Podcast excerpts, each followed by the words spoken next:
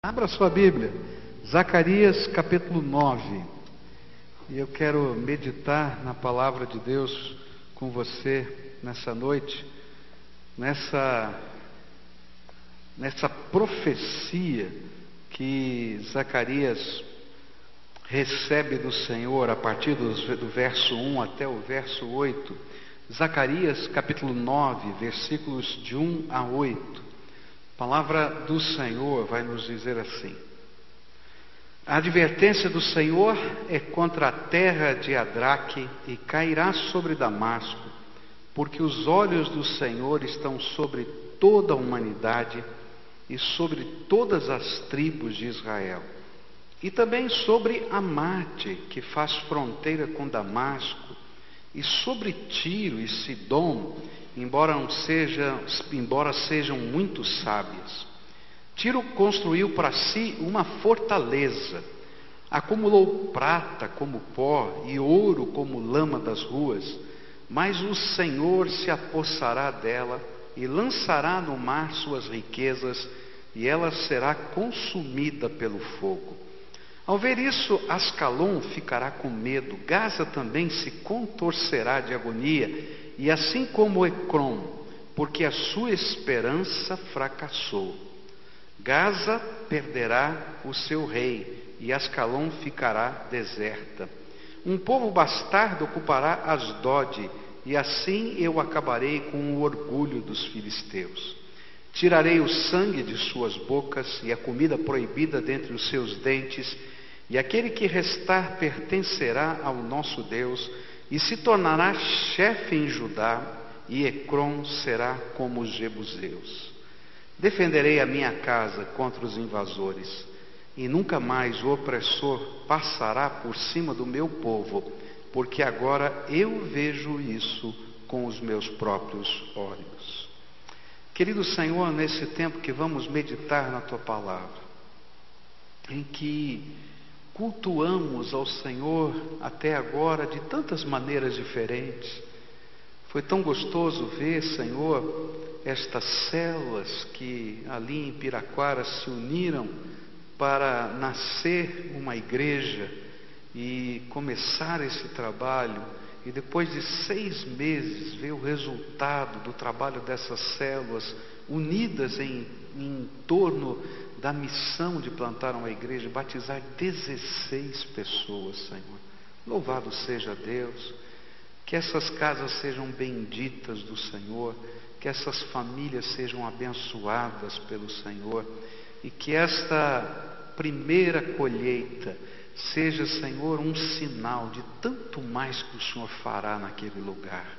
Muito obrigado por nos permitir vivenciar isso, Pai, porque a nossa maior alegria é ver pessoas aos pés do Senhor Jesus, confessando Jesus como Senhor e Salvador das suas vidas. Obrigado, Pai, porque podemos estar aqui adorando a Deus, cantando louvores, compartilhando testemunhos de milagres do Senhor, de bênçãos. Obrigado porque podemos chorar as tristezas, na tua presença e saber que somos ouvidos e atendidos pela tua graça. E agora, Pai, quando vamos meditar na tua palavra, aplica essa palavra no nosso coração. Uma palavra que parece tão estranha, uma palavra de juízo, uma palavra, Senhor, de condenação, uma palavra que fala de esperança que fracassa de esperança que cai. Eu te peço que nessa hora o Senhor coloque em nós a esperança que não fracassa, a esperança que é viva, eterna, poderosa, porque tu és a nossa esperança. Põe a tua mão de poder e fala conosco. É aquilo que eu oro em nome de Jesus. Amém e amém. Essa última parte do livro de Zacarias tem como enfoque as profecias sobre a primeira e a segunda vinda do Messias, de Jesus. E assim como Daniel, Zacarias profetiza sobre os eventos futuros que estavam preparando o mundo para a vinda do Senhor Jesus. E os versículos que nós vamos estudar hoje falam desta preparação do mundo. Que negócio é esse que são essas advertências contra essas terras do norte, contra a Síria, contra os fenícios? Do que, que ele está falando? Que negócio é esse? Essa é uma profecia que fala a respeito de Alexandre o Grande e como ele seria instrumento de Deus para preparar o mundo para a vinda do Messias, preparar o mundo para a pregação do Evangelho. E a gente fica pensando, que coisa estranha, o que, é que tem a ver Alexandre o Grande, as conquistas dele com a vinda de Jesus, com a preparação do mundo para a pregação do Evangelho? Porque, através das conquistas de Alexandre, o mundo foi preparado para ter uma certa unidade cultural. Você pode imaginar o mundo de então, as culturas eram tão fechadas, mas tão fechadas, que era muito difícil você atravessar a ponte cultural para poder anunciar o Evangelho. Você já parou, por exemplo, para pensar como é que você faria? A gente tem aqui uma família né, que mora no Oriente. E você viu o bebezinho, gente apresentando com aquelas roupas e tal. Se a gente perguntar para eles, olha, como é pregar o Evangelho para quem só conhece Jesus de nome. É complicado. Eu ouvi uma senhora crente que tem uma empresa e tem uma representante dela, uma pessoa contratada pela sua empresa que mora na China, uma chinesa. E ela foi então para a sua empresa, para o seu escritório na China e começou a falar de Jesus para a chinesa. E a chinesa olhou para ela, não entendeu nada e falou assim: Quem é Jesus? E ela disse: não é possível que tenha alguém nesse mundo de hoje, não é? Que não saiba nada a respeito de Jesus. E aquela mulher não sabia absolutamente nada a respeito de Jesus. E ela começou a tentar explicar e ela não sabia nem como começar. No dia seguinte a moça chegou e disse para ela: oh, não precisa me explicar, não, que eu já entendi. Eu já entrei no meu, no meu pesquisador da internet, já descobri tudo sobre Jesus. Será que descobriu mesmo? Você pode imaginar um mundo fechado que as pontes culturais são tão estanques que para você falar a respeito do Evangelho, você não tem pontos de conexão. Então Deus, na sua sabedoria, permitiu que Alexandre o Grande tivesse todas aquelas conquistas e aquelas conquistas infundiram uma cultura ponte. E essa cultura ponte foi a cultura grega e infundiu uma língua que permitia que as pessoas conversassem nessa língua comercialmente em todos os lugares do mundo, e essa era a língua grega. E Deus tinha propósitos em preparar todas essas coisas. Mas por detrás dessa profecia, dessas conquistas de Alexandre, há um foco, um ensino central nesses versículos. E o ensino central desses versículos é o seguinte: Cuidado com a falsa esperança, pois os olhos do Senhor estão sobre toda a terra. Fala para quem está pertinho de você, ó, cuidado com a falsa esperança. É. Agora você que falou, fica quieto e escuta, porque alguém vai falar para você, ó, cuidado com a falsa esperança. Porque os olhos do Senhor estão sobre toda a terra. Por isso eu queria olhar para esses versículos na perspectiva desse contraste que a, que a profecia revela. Os versículos de 1, de 1 a 7 descrevem a falsa esperança. E essa falsa esperança está pautada na autossuficiência do orgulho humano. E o versículo 8 é o contraste. E no versículo 8 o contraste é a proteção divina como verdadeira esperança fundamentada na fé no Senhor como Salvador das nossas vidas. Então, o que, que a gente pode aprender sobre a falsa esperança? Versículos de 1 a 7. Vem uma série de advertências aqui. A advertência do Senhor é contra a terra de Adraque e cairá sobre Damasco, porque os olhos do Senhor estão sobre toda a humanidade, sobre todas as tribos de Israel e também sobre Amate, que faz fronteira com Damasco, e sobre Tiro, Sidom, embora sejam muito sábias, Tiro construiu para si uma fortaleza, acumulou prata como pó, ouro como lama nas ruas, mas o Senhor se apossará dela e lançará no mar suas riquezas, e ela será consumida pelo fogo. E ao ver isso, Ascalão ficará com medo. Gaza também se contorcerá de agonia, e assim como Ecrom, porque a sua esperança fracassou. Gaza perderá o seu rei, Ascalão ficará deserta, um povo bastardo ocupará Asdod, e assim eu acabarei com o orgulho dos filisteus. Tirarei o sangue de suas bocas, a comida proibida dentre os seus dentes, e aquele que restar pertencerá ao nosso Deus e se tornará chefe em Judá, e Ecrom será como os jebuseus. Alguém disse que a profecia é a história escrita de antemão. Deus escreve a história. Deus escreve a história. E é por isso que tanto Daniel quanto Zacarias vão escrever parte dessa história profetizando a respeito de Alexandre. Daniel capítulo 7, versículo 6 vai dizer que esse rei que viria seria como um leopardo. E Daniel capítulo 8 vai falar que ele seria como um carneiro lutador. E essas profecias de Daniel 7, Daniel 8 e Zacarias falam de 333 antes de Cristo, quando Alexandre derrotou os persas na batalha de Issos. E então voltou para conquistar as principais cidades da Fenícia. E ele iniciou a sua campanha por Adraque, essa primeira região que está aqui, uma região no extremo norte da Palestina, delimitada pelo rio Eufrates. Depois ele desceu para Damasco, a capital da Síria. E depois dele derrotar estas nações, ele pegou o seu exército e marchou em direção ao sul, em direção à costa da Palestina, onde ficavam as cidades-estados dos fenícios. E ele então desce naquela batalha para conquistar essas cidades-estados dos fenícios.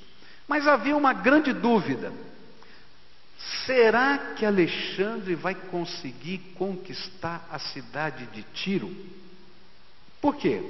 Porque os dois imperadores que antecederam Alexandre, Alexandre não conseguiram conquistar plenamente a cidade de Tiro. Para você ter uma ideia como funcionava, Tiro ficava às margens do mar Mediterrâneo.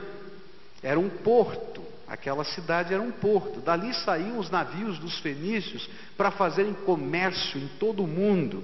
Eles eram extremamente ricos, porque a, vamos dizer assim, a tecnologia da navegação eles detinham. Então o comércio de longa distância passava pela mão deles. Eles compravam uma coisa nessa terra, colocavam nos seus navios, levavam para outra terra que não tinha, vendiam ali mais caro, pegavam alguma coisa ali e assim eles ficavam navegando. E ser aliado dos fenícios era uma coisa boa, porque fazia com que o dinheiro circulasse fora da região limitada do seu próprio terreno. Então eles eram muito ricos. E essa cidade na beira do mar era, na verdade, um lugar chamado de Tiro Velha. Mas a um quilômetro dentro do mar havia uma ilha. E nessa ilha eles construíram a Tiro Nova. E Tiro Nova era totalmente murada, aquela, aquela ilha era totalmente murada.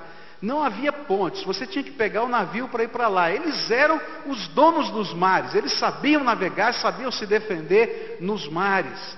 Então, essa cidade era considerada inexpugnável. O que aconteceu?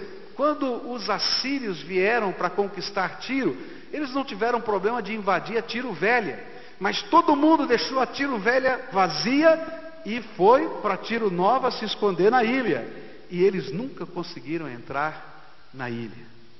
Quando Nabucodonosor conquistou aquela região, ele conseguiu dominar a Tiro Velha, mas ele nunca conseguiu entrar na ilha. E a grande dúvida era: será que Alexandre agora vai conseguir entrar na Tiro nova, naquela fortaleza inexpugnável. E então os fenícios tinham um orgulho.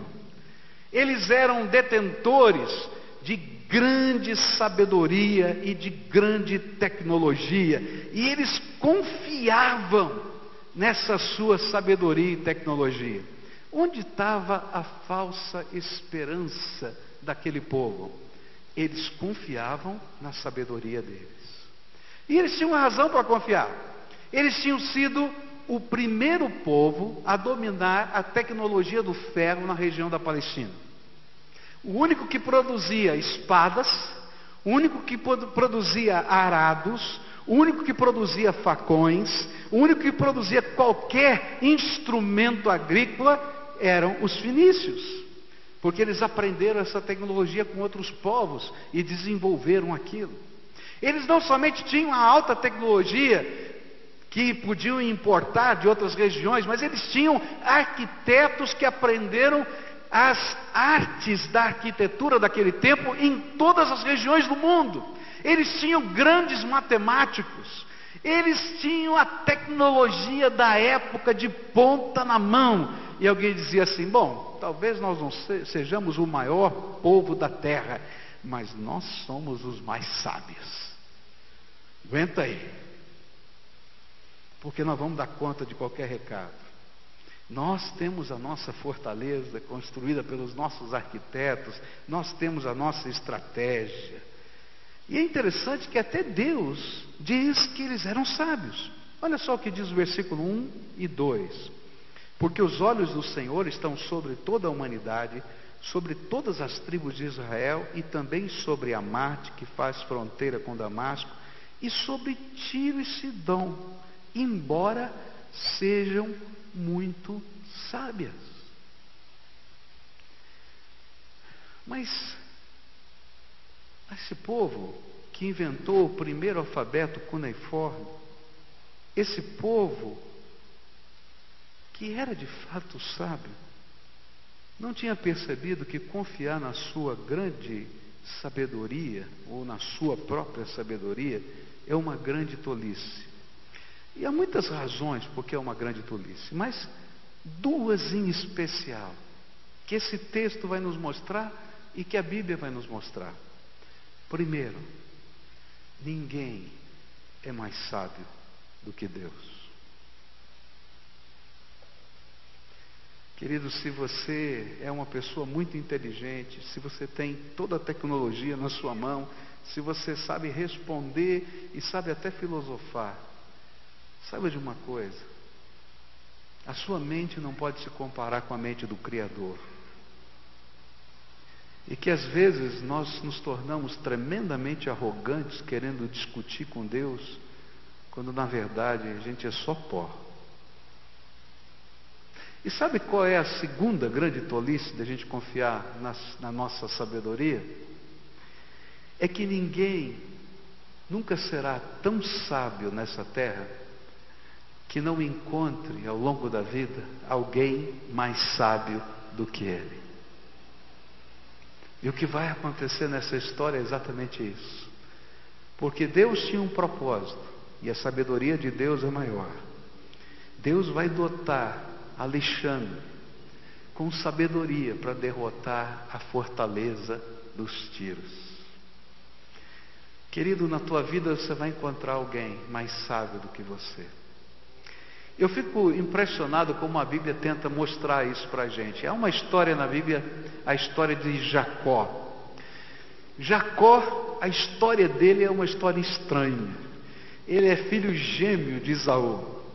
E eles brigam no ventre para ver quem vai sair primeiro, né?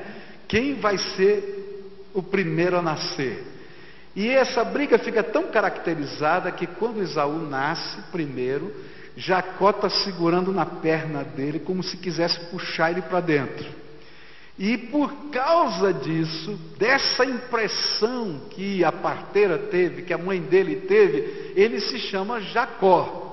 Porque Jacó quer dizer usurpador, aquele que quer puxar o tapete do outro. E a história de Jacó é assim: ele vai tentando puxar o tapete do irmão, tirar a primogenitura dele a vida inteira. E chega um momento que ele monta uma armadilha e o irmão vende a primogenitura, o direito da herança, por um prato de lentilhas. Talvez ele achou que fosse brincadeira, sei lá, mas ele levou a sério. Mas todo Jacó tem o Labão que merece. Porque aí ele vai para outra terra e ele vai encontrar o sogro dele, Labão. E Labão é pior que Jacó. E por 14 anos ele é enrolado pelo sogro. E eu costumo dizer: toma cuidado, se você quer ser um Jacó nessa vida, Deus vai preparar um bom Labão para você. E você vai sentir na vida o que significa isso. Queridos, não tem como se a gente confia na nossa própria sabedoria, de alguma maneira a gente vai levar um tombo, porque confiar na nossa própria sabedoria é esperança que fracassa. Segunda coisa que eles pensavam: olha, ninguém vai conseguir de fato nos conquistar, porque além de sermos grandemente sábios, nós temos muitos aliados. Você pode imaginar essa cidade-estado, com os seus barcos, viajando o mundo inteiro, fazendo comércio com o mundo inteiro, tendo conexões com os homens mais poderosos e os reis mais fortes da terra daquele, daquela época. E eles pensavam assim: não tem problema. A gente entra na fortaleza, fica aqui um tempo, porque os nossos parceiros, os nossos aliados, de alguma maneira virão nos socorrer, porque nós somos úteis e importantes para o mundo todo. E queridos, às vezes a gente imagina que a nossa esperança está na nossa sabedoria, mas às vezes nós imaginamos que a nossa esperança está no, no nosso círculo de relacionamento. A gente confia na nossa família. Eu não estou dizendo que a gente não deva confiar nas, na nossa família. A nossa família é realmente um presente de Deus. Mas há coisas que a nossa família não vai poder fazer, a sua família não vai poder fazer por você. Às vezes nós confiamos nos amigos, então toma cuidado que você vai levar um tombo logo logo. Às vezes nós confiamos nos nossos círculos de poder e de relacionamento, das nossas organizações, das nossas empresas, dos políticos, e querido, você vai levar trombada na vida. Porque basta a gente ter um problema que demore um pouco mais para ser resolvido, ou basta a gente cair do pódio da vida para que os nossos aliados desapareçam rapidamente. Você já teve um problema que demorou um pouquinho mais para resolver na tua vida? E aí você olha ao teu redor e parece que não sobrou ninguém. E onde está fulano? Onde está Beltrano? Ou se você estava em cima e de repente você caiu por alguma razão, e você começa a olhar, parece que você tem uma lepra, muita gente vai embora. Sobra um, dois, três, mas muitos desses que querem às vezes até serem amigos de fato, não podem nos ajudar.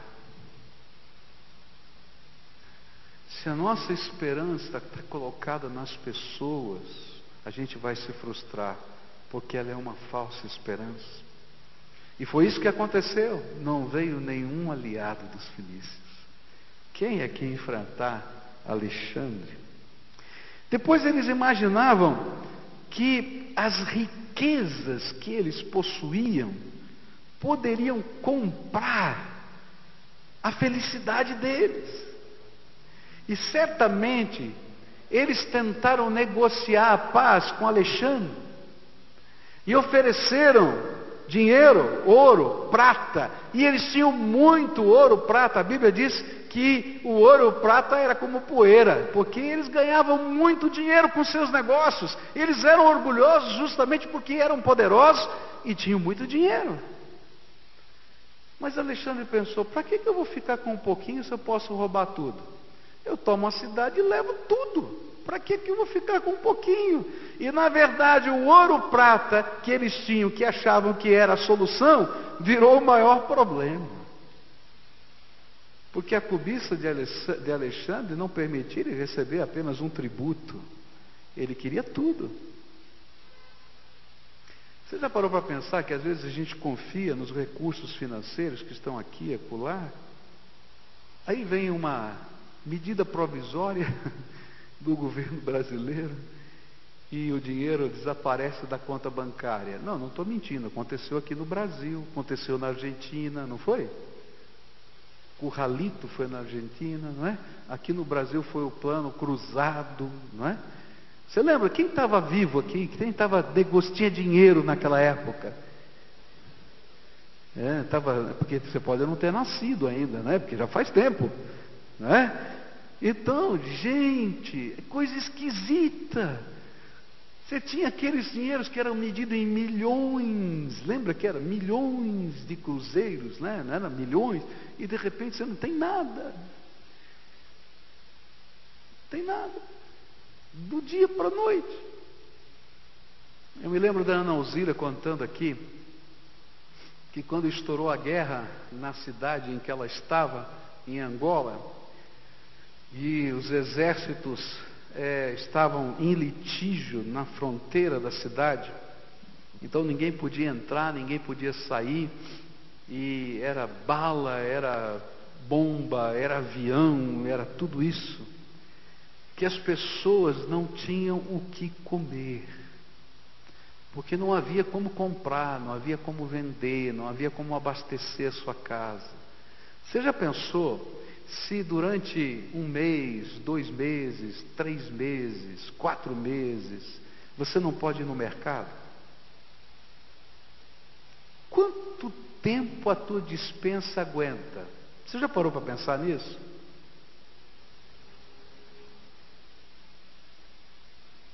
E o pior, quem tem não vende. Sabe por que, que não vende? Porque não sabe quando vai ter de volta. E ela disse assim que era a coisa mais estranha, que aquilo que representava riqueza naquele tempo estava jogado pela rua. Carros, porque não tinha gasolina. Carros, equipamentos eletrônicos, joias, ninguém estava aí. E a igreja onde ela estava tinha recebido antes da invasão naquela cidade quatro toneladas de fubá. E a igreja era o lugar mais rico da terra. Só tinha fubá, era fubá com água, só, mas tinha fubá. E o povo da cidade inteira ia comer fubá com água na igreja porque era o lugar mais rico da terra. Você já parou para pensar como às vezes as coisas que a gente dá valor não têm sentido e se tornam uma falsa esperança para nós? O ouro, a prata, nada disso funcionou para os fenícios. E então eles estavam lá na sua fortaleza, na Tiro Nova.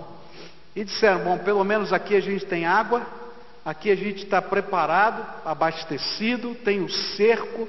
Da última guerra nós conseguimos ficar 11 anos cercados e ninguém invadiu, porque como os muros da cidade envolviam a ilha, eles estavam preparados, tinham água, eles tinham alimentos, eles tinham coisas, e às vezes eles conseguiam navegar por trás da ilha e conseguiam buscar em outras terras suprimento.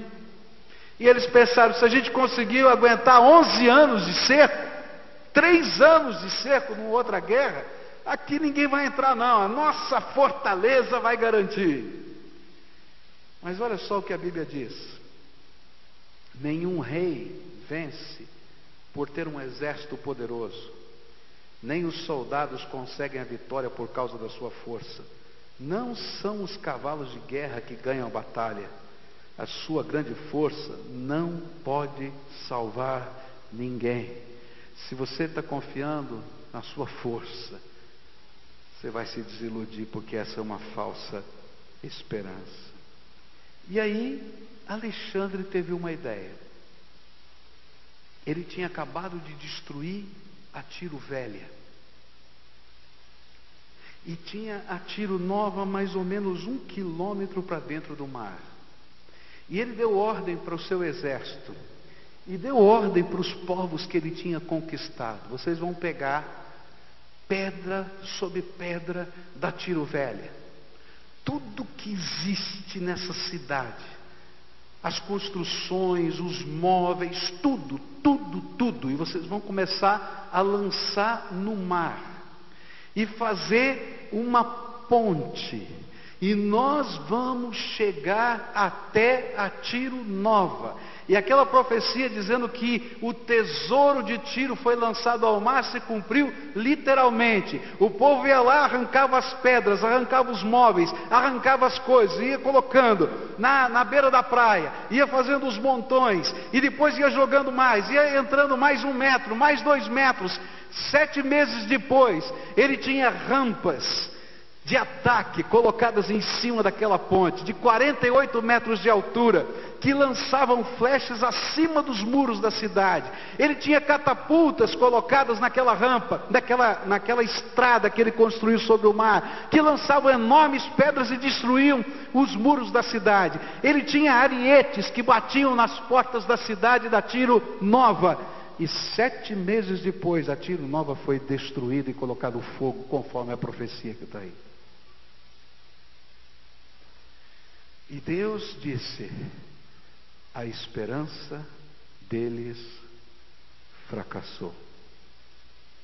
Cuidado onde você põe a sua esperança. Cuidado onde você põe a sua esperança. Porque às vezes aquilo que parece ser tão sólido se desvanece rapidamente. Agora, olha o contraste do que aconteceu com Israel. Versículo 8 vai falar, eu não sei, passaram para vocês um mapinha aí ou não? Mostraram? Não? Tem um mapinha aí para mostrar para eles? Eu não tenho retorno aqui. A ponte de Alexandre, está aí. Se der, põe, tá? Olha só o que vai acontecer com Israel. Verso 8 diz assim: Profecia: Defenderei a minha casa contra os invasores, e nunca mais um opressor passará por cima do meu povo porque agora eu vejo isso com os meus olhos. Olha só, Tiro Antiga, ele foi jogando o entulho no mar até chegar à ilha e ali ele colocou o seu equipamento, tomou um pedaço da praia, colocou suas máquinas de guerra e ganhou a batalha. Olha o contraste agora. Depois desse cerco, e ele tomou a cidade de Tiro, ele vai descendo e toma as outras cidades fenícias, conforme a profecia. E depois de tomar a cidade de Gaza, Alexandre vai em direção da cidade de Jerusalém. Ele, tava, ele não estava muito contente com o povo judeu, não. Sabe por quê? Porque ele havia mandado emissários para, depois da vitória contra os persas, para que o tributo anual que os judeus pagavam normalmente aos persas, eles pagassem agora aos gregos. E o judeu ficou quietinho no canto dele, não pagou tributo nenhum. Então ele disse: Bom, já que esse povo está rebelde, nós vamos dar uma lição neles. Ele então foi na direção da, da cidade de Jerusalém. E aí, o sumo sacerdote, sabendo que Alexandre, com seus exércitos, depois de derrotar Tiro, derrotar Gaza, cidades muito mais poderosas, muito mais fortes do que Jerusalém, ele então convoca o povo por uma santa convocação. Não adiantava pensar em armas, eles não tinham tecnologia para produzir grandes armas. Não adiantava pensar em recolher o dinheiro porque eles eram muito pobres. Lembra, eles eram os desterrados que vieram da Babilônia para reconstruir a cidade. E sabe para que, que ele convocou o povo? Para jejuar e orar. E aí o sumo sacerdote disse: Gente, olha, a única esperança que a gente tem é Deus. Vamos orar, vamos jejuar. Então o povo entra na cidade, as portas são fechadas, eles saem dos lugarejos onde eles produziam a comida e se escondem dentro da cidadela de Jerusalém, dos muros da cidade, e vão lá jejuar e orar. Senhor, manda livramento, manda livramento. E na noite anterior à invasão de Alexandre, Deus dá um sonho ao sumo sacerdote. E nesse sonho Deus fala com o sumo sacerdote. E diz para ele assim: Olha, vocês vão enfeitar a cidade, vou deixar a cidade muito bonita, linda. Todo mundo vai se vestir de branco. E todos os sacerdotes vão vestir as roupas sacerdotais que usam no templo. E vão ficar muito bonitos. E vocês vão abrir as portas da cidade para receber Alexandre. E vocês vão fazer um cortejo, vão cantar as canções que vocês cantam para adorar o meu nome no meio da rua, como se fosse uma procissão. E vão sair marchando. Você já pensou receber uma ordem dessa de Deus? Porque a única defesa das cidades naquele tempo eram os seus muros. A única maneira de barganhar alguma coisa para que todos eles não virassem escravos e fossem espalhados pelo mundo outra vez, eram os seus muros. E Deus manda abrir as portas, vestir roupas bonitas e estarem marchando e adorando a Deus. Mas eles creram na promessa de Deus. Eles não confiaram no ouro, eles não confiaram nos muros, eles não confiaram nos aliados, eles não confiaram nas coisas que parecem ser a esperança, mas que não são. E eles saíram. E diz a história que quando Alexandre viu aquele bando de judeu maluco, todo mundo de branco, a cidade enfeitada, os sacerdotes todos aparamentados, cantando louvores a Deus, ele parou para ver o que era aquilo. E todo o exército ficou parado. E eles perguntaram para o sacerdote, o sumo sacerdote, por que, que você está fazendo isso? Porque essa noite eu tive um sonho e Deus me falou para fazer isso. E me disse para fazer isso porque você é o homem que está em Daniel capítulo 7. E você é o homem que está no capítulo 8 de Daniel. E abriu a Bíblia e começou a falar das profecias que tinham acontecido muitos anos antes. E que elas falavam daquele homem.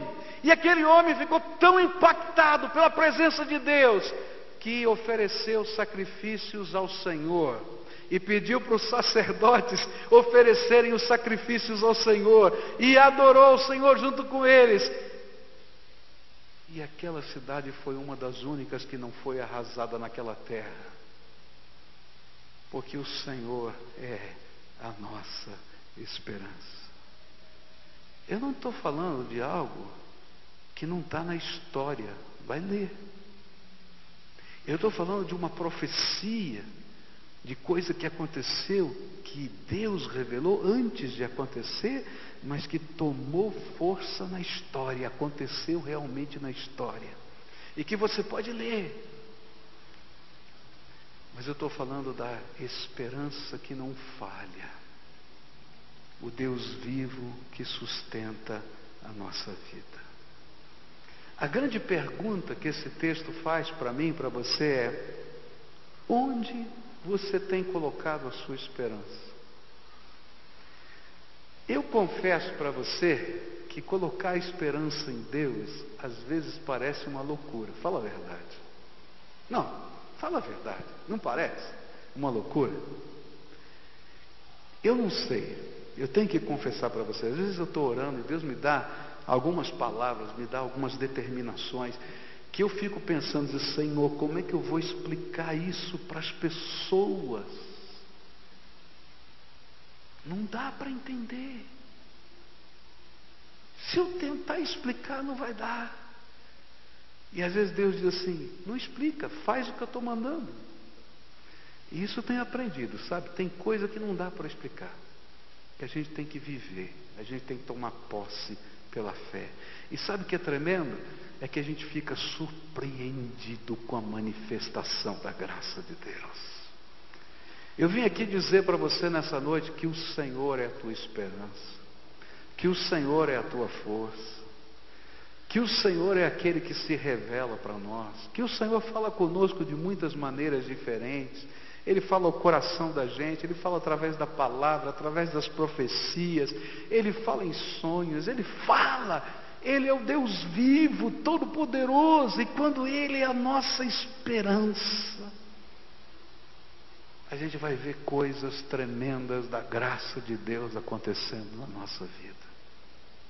Mas existe uma grande tentação, a gente imaginar que a gente pode construir a nossa esperança.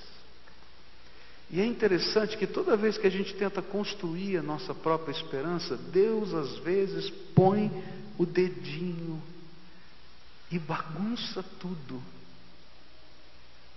E às vezes eu fico pensando, Senhor, por que, que o Senhor gosta de botar o dedinho nessas coisas que parece que dão segurança e esperança para a gente? É porque Ele conhece o meu e o seu coração e Ele sabe que se Ele deixasse essas coisas no lugar em que estavam, você ia ficar tão orgulhoso quanto os fenícios, tão nariz empinado que não ia entender que Ele é a sua esperança. Mas de outro lado, quando eu aprendo a confiar nele de todo o meu coração, então Ele derrama a bênção. Porque essas coisas não são mais a nossa segurança, porque a nossa segurança é o Senhor que sustenta a nossa vida. Eu queria terminar essa mensagem orando com você agora. Essa é uma mensagem de fé, de um Deus que fala, de um Deus que escreve a história antes dela acontecer. Você já parou para pensar? Nós estamos falando aqui de 333 antes de Cristo. E Zacarias provavelmente, me ajuda aí, Igor, deve ter escrito aí por volta do ano 400, um pouquinho antes, antes de Cristo, 70 anos mais ou menos, antes dessas coisas acontecerem. 70 anos. Deus já estava falando. Daniel escreveu um pouco antes. Tantos anos. E Deus está dizendo: Olha, eu tenho a história na minha mão. Os meus olhos não estão só sobre esse lugar ou sobre aquele lugar. Os meus olhos estão sobre toda a terra, diz o Senhor. E eu não estou nem mandando os anjos darem uma olhadinha. De vez em quando eles dão uma olhadinha, como a gente já viu em Zacarias. Mas eu estou vendo. Os meus olhos viram, diz o Senhor. Eu quero colocar a minha esperança num Deus desse, todo-poderoso. E quero fazê-lo Senhor da minha vida. Mas às vezes tem coisas que nos amarram. A gente está amarrado a uma circunstância, amarrado a relacionamentos, amarrado na falsa esperança. E tem duas maneiras de a gente resolver isso. Ou a gente voluntariamente entrega as falsas esperanças para o Senhor e deixa Ele ser o Senhor da nossa vida. Ou Ele vai ter que colocar o dedinho na falsa esperança. Para a gente poder, em tempo, perceber isso. É interessante que o texto diz que aqueles que sobraram de tiro foram, se tornaram adoradores do Senhor. Está lá na profecia.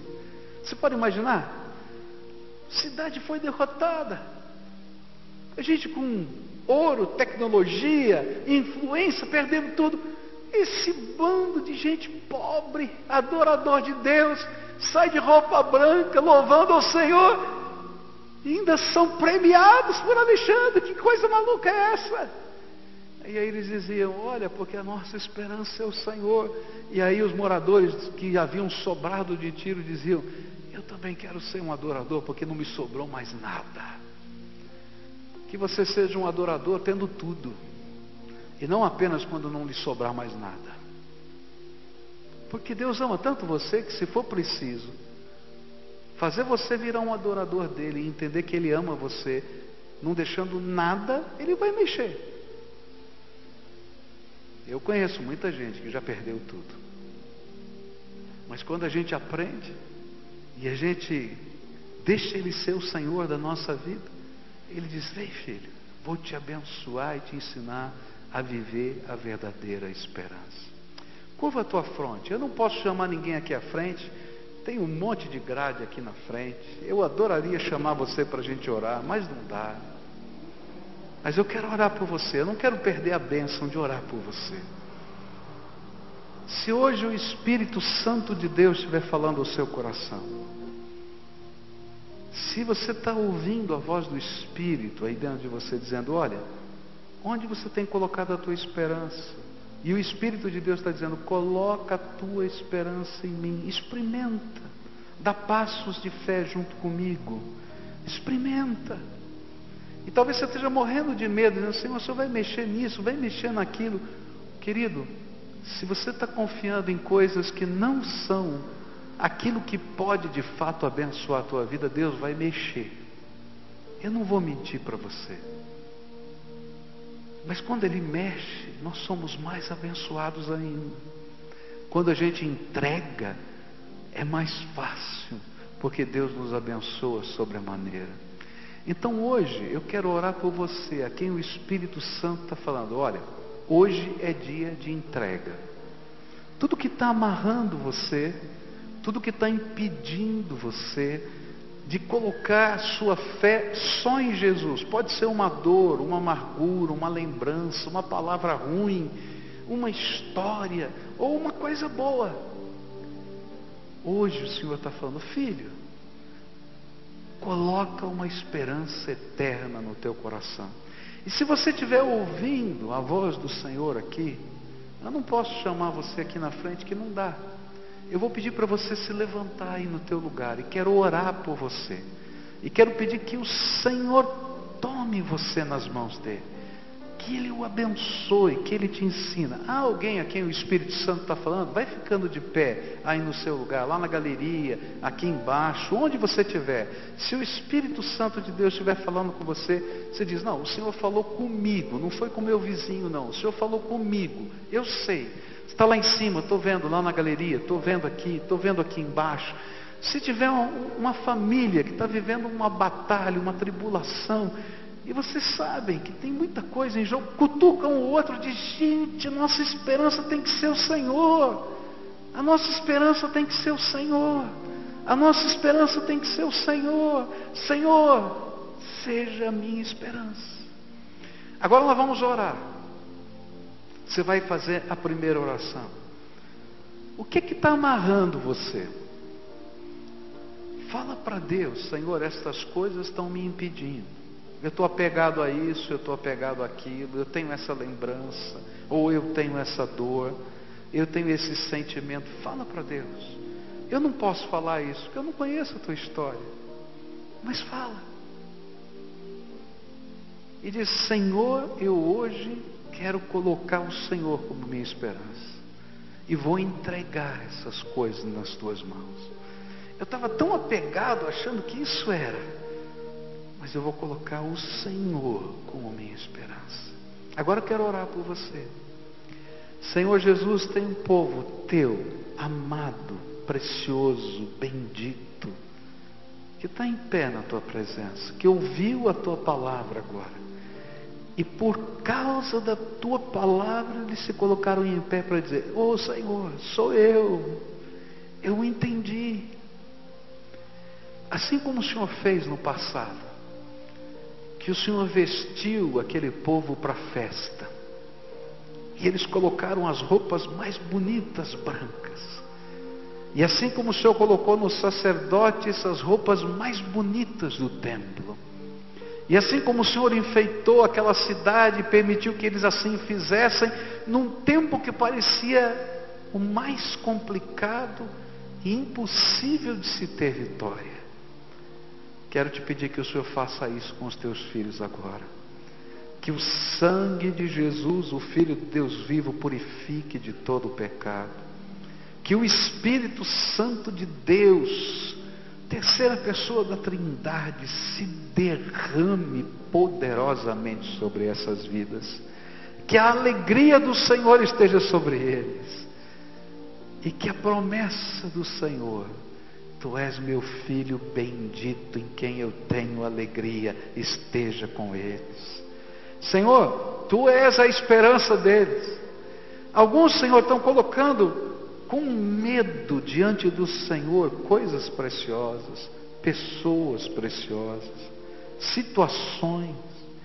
E eu quero te pedir, toma, Senhor, e guarda no cofre do teu tesouro.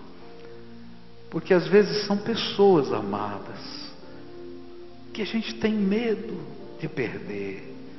Guarda no teu cofre para abençoá-las também. Senhor, se tem uma dor lacerante, cura essa ferida agora. E que venha a graça do Deus vivo. Tu és a nossa esperança. Abençoa o teu povo. É aquilo que eu oro em nome de Jesus. Amém e amém.